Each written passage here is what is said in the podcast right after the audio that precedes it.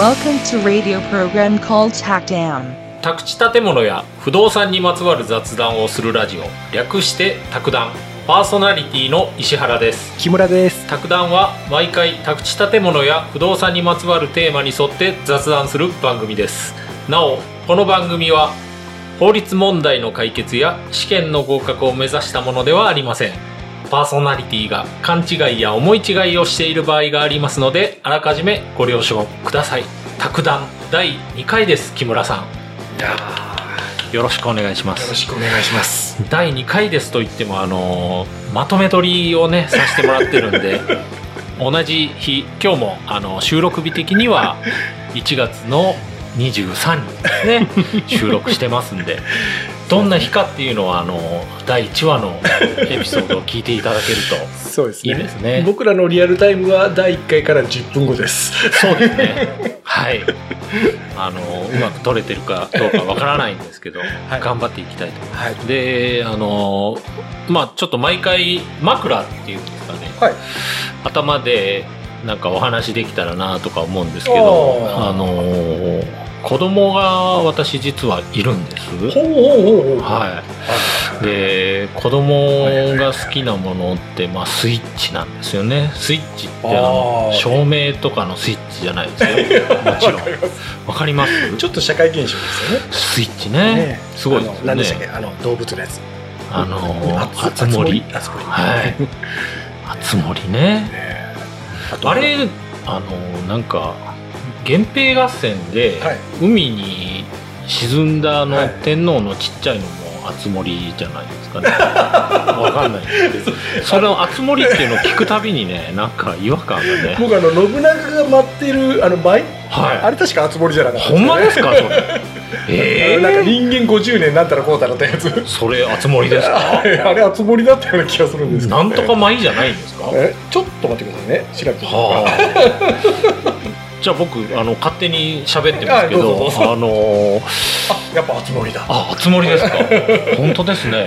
えーはい。じゃあこれはあのね、あのちょっと不動産とあんまり関係ないんすいませんで深掘りしないように。はいあえっとで、あの僕が言いたいのは、はい熱盛じゃなくて、はいあの桃鉄って今出てるんですよ。知ってあまーなんかテレビの CM で見ますす？そうなんですよ。はい。あの僕ね、は小学校の頃って桃鉄ってあったんですよ。いいやそうですよ。ありましたよね。2 3 0年。ねハドハドソンです。なんか、い。そうなんですよ。ハドソンなんですよ、うん。でジャンプ絡みっていうなんか記憶があわって。かりますわかります。わかります？わかります。でねあれ僕的にはすごくねこのジャンプキャラゲーっていうんですよねいわゆる。ジャンプ絡みは、うん。であとハドソンっていうので、うん。まあハドソンの関係者の方いらっしゃったら本当申し訳ないんですけど、はい。あのバンゲリングベイってし知らない？それめっちゃ古いやつじゃないですか。あのいわゆるはい。今評価見直されてるんですけど、はい。当時クソゲーって言われたんですよ。本当ごめんなさい。であのまあそれそういう思い出があって、うんうんで桃鉄に対してちょっとねもう嫌悪感持ってたんです実は。あでただ子供この間桃鉄買ってきましてね、はい。ああやってるなとか思ってちょっと見たら、はいあれすごいですね。面白いですね。あ やったんですか？はい、あおのー。僕地名が全然日本の地理とかダメで。不動産なのに。そうそうそう不動産なのに今何県にいるのかもよく分かってでその桃鉄だとすごい地名覚えれますねあれ。あそうなんですか？はへえい。やってくいいですね。ださえ勉強になっいちゃう？勉強になっちゃう。しかもね、はい。なんか駅に泊まるとその物件を買ったりできる。ちょっとそこ不動産要素なんですけどおーで物件買うと、はい。まあ、1000万の物件例えばあったとして、はで利回り100%とか書いてあるんですよ。そしたらねそれ持っとくだけで1年で1000万円入ってくるんで今はいいですね。そうそうそう。その物件名がねなんか例えば尾道駅だと尾道ラーメンになってたり、あー。そのご当地のものがちゃんと分かるいいなそれ。いいんですよ。だからこの地名とご当地のものが合わせて覚えられるし都道府県名だけじゃなくてね駅名も、まあ、あれ駅だいぶはしょってますけど、うん。今どこにも行けないですもんね。そうなんですよ。だからね非常にあの桃鉄もなんか売れてるみたいなんで、まあよかったら、僕からするとこのハドソンっていうとやっぱり高橋名高橋名人ね、人16連射もうあのスターですよね、僕らにとっては。なんか実はハドソン社員だったっていう 話をね聞いたんですけど、なんかね、子供ってまあ純粋ですから。じゃあ、あの、今日の本題に入っていきたいと思います。はい、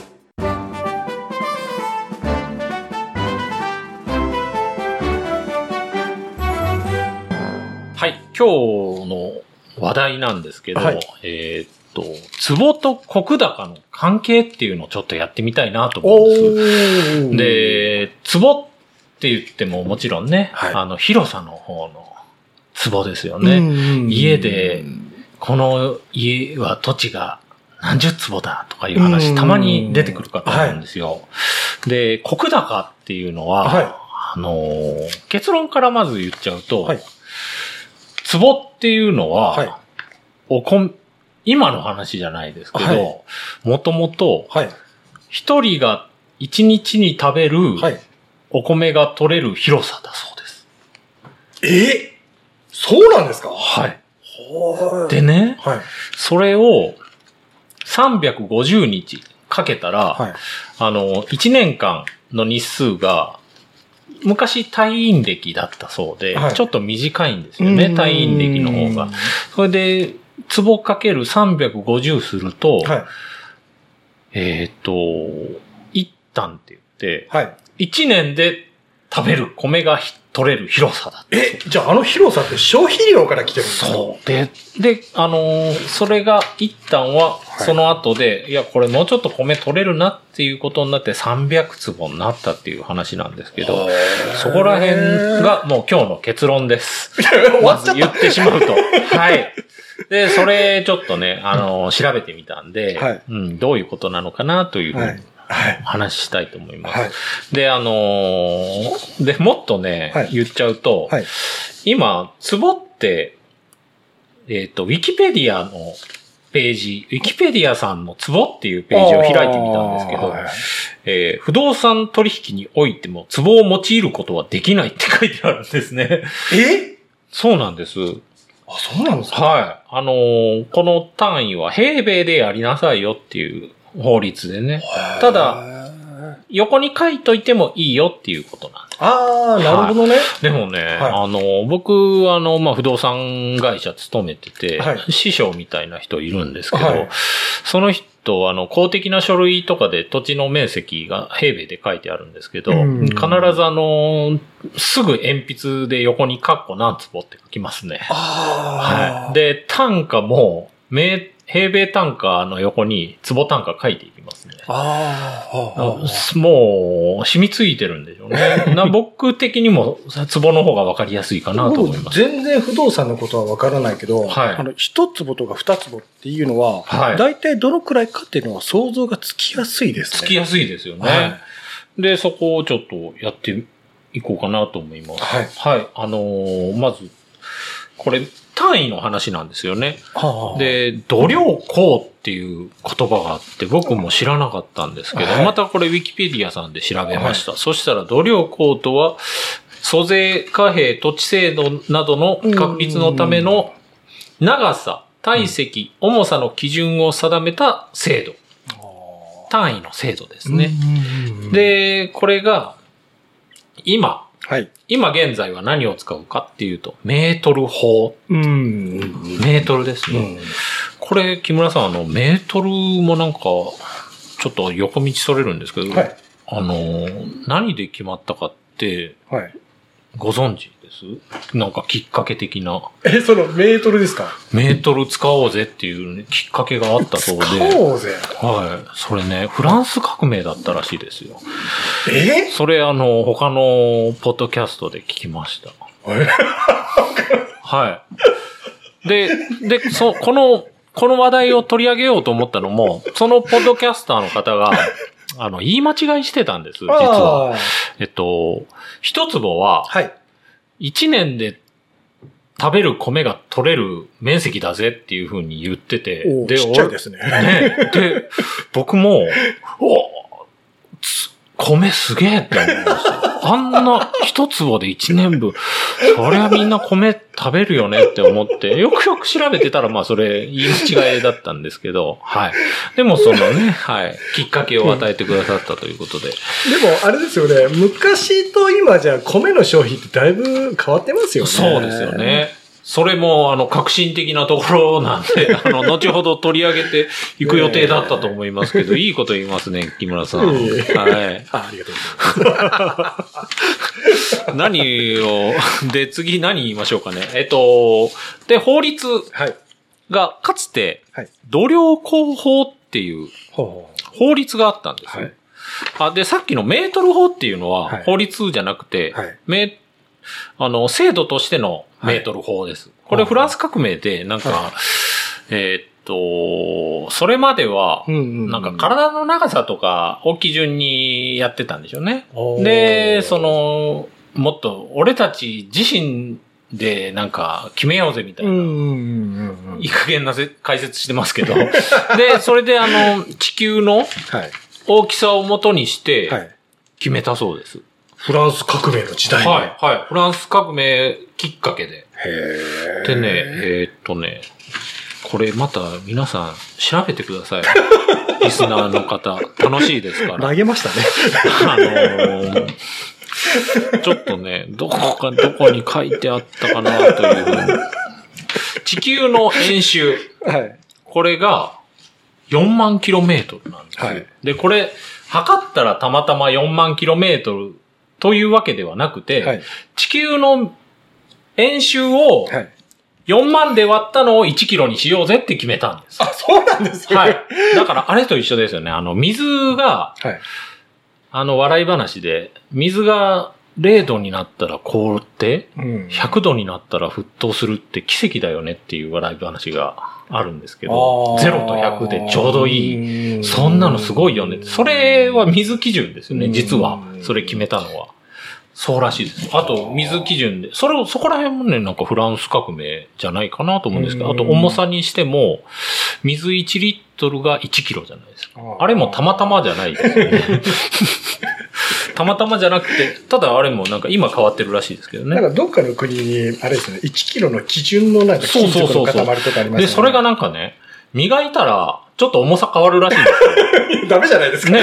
で、今は、今は、あの、分子、分、何かの原子だか分子を何個集めたのを1キロとかグラムにしようぜっていうふうに決めてるらしいです。そうなんですか？そのなんか分子は、あれですかね、温度とかでも重さが変わらないんですかね？う。んまあでもね、ちょっと、あの、信じないように、あの、うろ覚えで喋ってますので、こういうの、あの、調べるのが楽しいんで、皆さん調べてくださいね。はい。で、度量工法まで行きました。はい。で、日本では度量工法がでできて、はいメートル法じゃなくて、借款法っていうのを使ってたんですね。ほうほうほうそそれも聞いたことありますよね。借款法ですか？借款法。なんか聞いたことあるよな。もううろ覚えですね。ねえ、これもウィキペディアさんの資料と、あとね、折り紙プロジェクトさんのフリーププリント PDF 教材っていうのがあって、はいそれだとね、はい。換算表があります。何行きましょうかね。長さ。はい。あ、えっ、とね、畳の、そのあ、長さ長い方、一軒って言うんですよね。ん。あれ、一軒じゃないですか。で、岡山県にはい。百軒川ってあるんですよ。ああ、ありますね。まあ、有名な話ですけど、あの、百軒なんですよね、あれ、幅が。はい。だから百軒川らしいですよ。ああ。でも、結構、あの、他の県にも、えー10件とか、十軒川、はいあるんです？あるんですよ。知らなかったです。僕、あの、知ってるかいみたいな感じで言ったのに、そんな、知らないことを出されて逆にドキみたいな。で、あの、一件は、はい。1メートルは0.55件ですよとか、これ換算表がね、折り紙プリ、プロジェクトさん出てますんで、はいこれ見ていただいたらぜひね、はいあの、わかりやすいと思います。で、これ借款法を使ってた時は、あのー昔使ってました。いえっと、結構最近まで使ってたみたいですけどね。えーっと、面積とかの単位、まずいきますね。借款法のはい面積の単位が、一丁、あ、なんか聞きますね。い一つの町と書いて一丁。一丁が、えーっと、平米に直すと、はい9900平米ですか。ちょっとピンとこないですねそうですね。。広いのはわかりますね。ええなんかあの、この、現代の何か、その、施設とか、そういったもので。そうですなんね。かイコールしてくれると。これね。は いごごめんなさい、言っちゃった、今。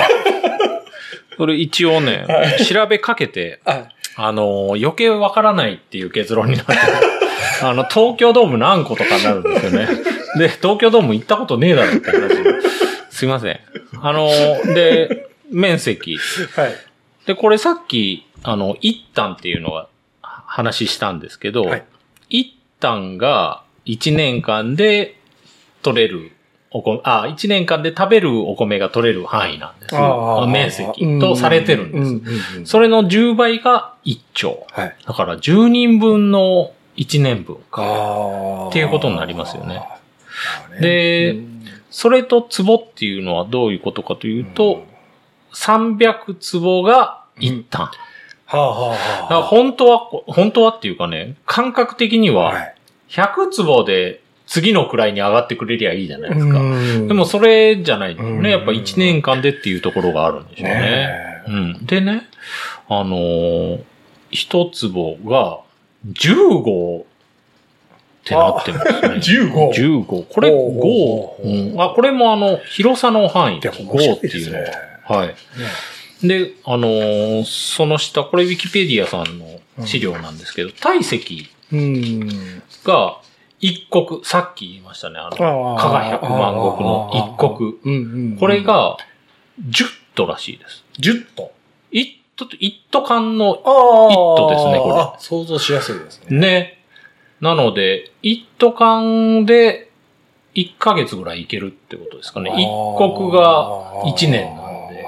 これ体積です。はいは一斗間体積ですね。で、その下が、えっと、それを10ぶ、10で割るとい。、はい。一升です。一升瓶ですね。ねこれ、僕ら結構、あれですね、馴染みありますね。そうですね。ええ。で、一升をね、はい。さらに10で割るとはい、1号らしい。ああ。これはよく使う。だだいぶ近づいてきましたね。1号、あの、お酒、一升にしても1号にしてもお酒ですよね。これはは10、10、10で、はわかりやすいですね。これもあの、し見ていただくと非常に楽しい資料です。はい。い。で面、白いですね。なんかこうんう、取れる量と面積がなんかね、これあのー。なんて言ってたか。米本位制っていう考えらしいですよ。江戸時代そっかそっか。江戸時代は、あの、お侍さんの給料が米だった。おお侍さんの位置づけっていうのが、うんうんうんうんあのーこれちょっと音声入ってたらごめんなさいね。あの、外で今、外旋車が走ってますので、すいません。はい。で、えっと、お侍さんっていうのは公務員的な位置づけだと僕はまあ捉えてるんですけど、その人の給料がお米で支払われた。でお侍さんは、その米を売ってお金に変えてたらしいですよ。で、ただ、お米が、の価値が下がっちゃって、江戸幕府が持たなくなったっていうのもちょっと聞きましたけど、はい。どこで聞いたのかは忘れました。はい。そこら辺は、あのね、うん、調べるのが楽しいということで。で、国高、さっきちょっと触れましたけど、国高制、国高とは、近代、これウィキペディアです。近世の日本において、はい。土地の生産性をはい。国という単位で表したもの。うんうん太閤検地以降、地租改正まで大名旗本の収入及び地業と読むんですかね。いや、軍役と諸役負担の基準とされ、うん所領の規模は面積ではなくここ国高で表記された。また農民に対する年貢も国高を元にして徴収されたと。面白いですね。太閤検地から、まあ、最近、このね、はい。その徳川の時代に、その豊臣秀吉のね、やったことが残っているっていう、ね。そうですよね。ねえ今も、もう最近までね、残ってたって感じですから、ね対抗検知。よく聞きますけど。ねはい。で、こ、ここら辺ちょっとこれまとまるのかなっていうふうに、木村さんがちょっと心配してるんで、ちゃんとまとめが今日は実は用意してあるんです。あの、ブナ GTE HP さんというはい、ちょっと、あの、サイトで、えっ、とね、これ、検索ワードは米物語、水田とご飯で検索していただくと出てくるかと思います。ほうほう。で、水田1枚でご飯は何人分？これあの、僕が気になったテーマと全く一緒のね、はテーマですよね。これ、えっ、と、読んでいきます、い。はい。ご飯を食べていて、はい。お茶碗一杯のお米をどのくらいの田んぼから取れるのかなと、ふと思う方は少なくありません。少なくないですよね、こうれ。ーん。それ気にしたことあります？あのね、テレビで、はいあの、言っていいのかな？松坂桃李さんはいが出てるはい CM で、はい。あの、はあ、わかります？大和ハウス。あれで、あの、ね、結局電気の話なんですけど、ええ最終的には。ええあれでね、あの、庭に、まあ、田んぼを作るんですよ。はい。そしたら、取れた米がね、手のひら、片手に収まるような量なんですよ。いいですよね、あの CM。好きですわ、僕も。で、あれ見たときに、え、この田んぼの面積で、この米しか取れないの？と思って。ねねえ。え。いや、僕も田んぼ見ながらね、うん。田んぼ、たわわに実ってるのは見えるんですけど、うんそれがどの程度のご飯になるのかなって本当わかんないですよね。ねえあの、方を一つ、こう、しごいたら、あれで茶碗一杯になるのかなとかうんわかんないんですけど、これ、それをね、調べてくださってるサイトです。えーっと、何から行きましょうかね。あのー食べる量、はこ米の食する量、年間で算定してみますあ。と。うんうんな茶碗2杯が1合です。あ1日3回食べますと。そしたらね、茶碗2杯1合かける3回で3合。1年間にするとあはい。365合かけて約1000合。ですほうほうほうほうほうほう。1000合ってさっきやりましたよね。うん1000合は、えーっと、10合で1升、1と、うーんと、1国になるんですね、結局。うん1000合は100升なんです。100升、えーっと、マスですね。あ、一升瓶か。はい。1000合は一升瓶100本分と。で、100本分の一升瓶はうん、一斗缶にすると10個分であると。うんで、それは、10個分の一斗缶は1国ですよと。うんすなわち、一国は一人が1年間食べる米の量です。これ、結論部分ですよね。うんそれにしても、よくできた単位ですねって書いてありますけど、本当にそう思います。で、で、どのくらい取れるのかなっていう話に移っていくんですけど、広さについて、はい。一坪ははい。1.8メートル、あ、1.8メートルかける1.8メートルはい。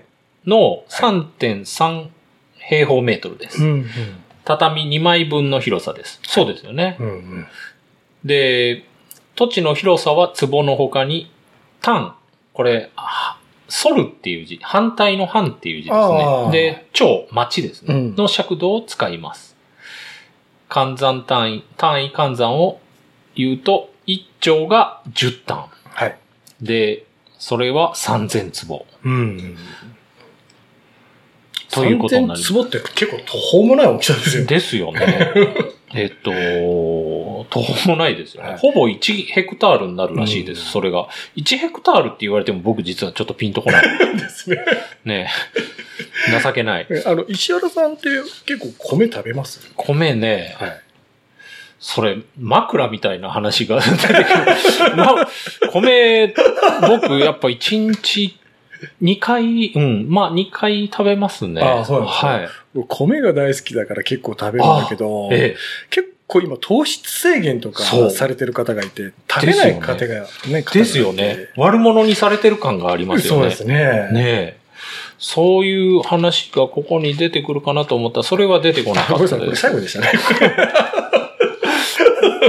で、収穫量と面積の関係っていうのがやっぱ変わってきてて、はあのー見ていくと、い。はい。近世までは、一国一旦でやってきましたよと。は一国のお米が一旦の広さで。んできるとうんで、現代、はい。それよりも生産能力が飛躍的に向上し、はい。一旦の田んぼではい。3.5国取れるようになりましたというああ、なるほど、なるほど。はい。うん530キロだそうです。おー一旦の田んぼで一旦が300坪か。300坪あったら530キロ。あれですかね、米の品種改良とか。そうでしょうね。技術こう向上とか稲を植える密度を上げるとかあるんですかああ、なるほどね。ね。ねでもなんか土地が痩せそうな、まあ、うまくやってんだろうな。ごめんなさい、ちょっとだんだん広げすぎちゃっえ。そうですよね。そんなこと言わないでください。土地が痩せるとかいうことまでは言わないでください。はい。で、これ、米粒の話も出てきてます。この資料では。あの、1日1人当たりのはい米粒ははい1万2000粒だそう。た。測って、すごいですよね数えたんですかね。ということにな、あ、これまあ計算してるみたいですけどね。で、あ、1回に食する米粒についてははい重量計算で割り出されており、はい。1合の米は6600粒とされています。ああーほーって感じですよね。1日2万粒。うはーんで、昔なら1日2万粒があ。はい。一坪の米の単位で、一坪で取れる。それが現代では、はい。えーっと、食べる量が減ってるそうです。ほうほうほう。昔より。はい。1日2合弱しか食していないということです。うんということですね。これもうちょっと今めちゃくちゃはしょって読んでるんで、はいわかりにくいと思うんですけど、ぜひこれも実際に見ていただきなんかでも江戸時代ははいめちゃめちゃお米を食べてたっていうのはたまに聞きますね。そうですね。ええ活気が流行ったってそうですよ。ね。なんかそこら辺のキーワード聞きますもんね。うんあのー玄米、玄、あ、江戸は白米を食べてたとかね。うんなんか田舎の方は玄米を食べてとか。まあ、それはまたあの、調べましょうね。うん はい。ということで、まとまったような、まとまってないような感じなんですけど、今日は、あのーお米の、はい。田んぼの広さとはいお米の量についてはい。話させていただきました。じゃあ、まとめに入っていきましょうね。はい。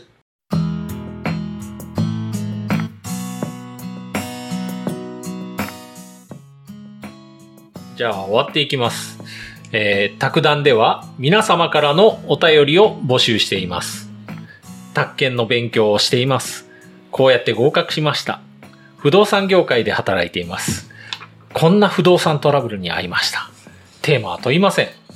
お便りの宛先は、卓談の公式ホームページ、卓談 .com、えー公式ツイッター、ツイッターのユーザーネームは、卓談2021、えー、e メール、卓談2021アットマーク gmail.com。そして公式 LINE を用意しています。じゃあ、木村さん、今日も大変ありがとうございました。こちらこそありがとうございました。リスナーの皆さん、まとまりのない話を聞いてくださって本当にありがとうございました。したこれに懲りずに次回のポッドキャストも聞いてくださいね。えーお便りは第5回以降でご紹介できる予定ですので、あのーそれに、まだ気長にお待ちいただけたらと思います。週1回の配信を予定しております。これも、あの、配信日ちょっと未定なんですけどね。はい。はいじゃあ、次回以降またよろしくお願いします。はいどうもありがとうございましたあ。りがとうございました。